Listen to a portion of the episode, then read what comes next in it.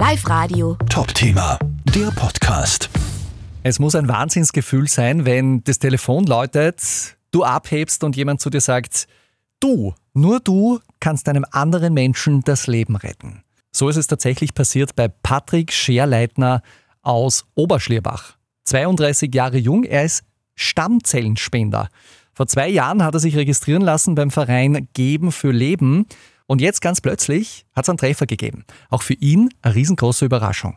Ja, ich habe einen Anruf gekriegt, bin auf der Terrasse gesessen und habe mich eigentlich äh, am Anfang gar nicht so richtig auskennt, weil ich eigentlich nicht damit gerechnet habe, dass das so bald zusammenkommt. Ja, weil da muss tatsächlich viel zusammenpassen, dass das klappt. Spender und Empfänger.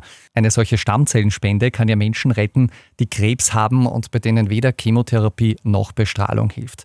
Und da gibt es eben jetzt einen Menschen, dem Patrick das Leben retten kann. Bis jetzt weiß ich eigentlich noch nicht recht viel, außer dass der Patient weiblich ist und in England wohnt. In drei Jahren können Spender und Empfänger anonym Kontakt aufnehmen, wenn hoffentlich alles gut gegangen ist.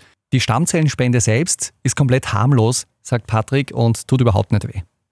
Ich kann nur an jeden empfehlen, es ist eine super Sache, es tut nicht weh, macht's das. Ist echt eine super Sache. Also, wenn ihr euch auch typisieren lassen wollt für eine Stammzellenspende, alle Infos dazu stehen hier im Netz auf liveradio.at. Live Radio. Top-Thema, der Podcast.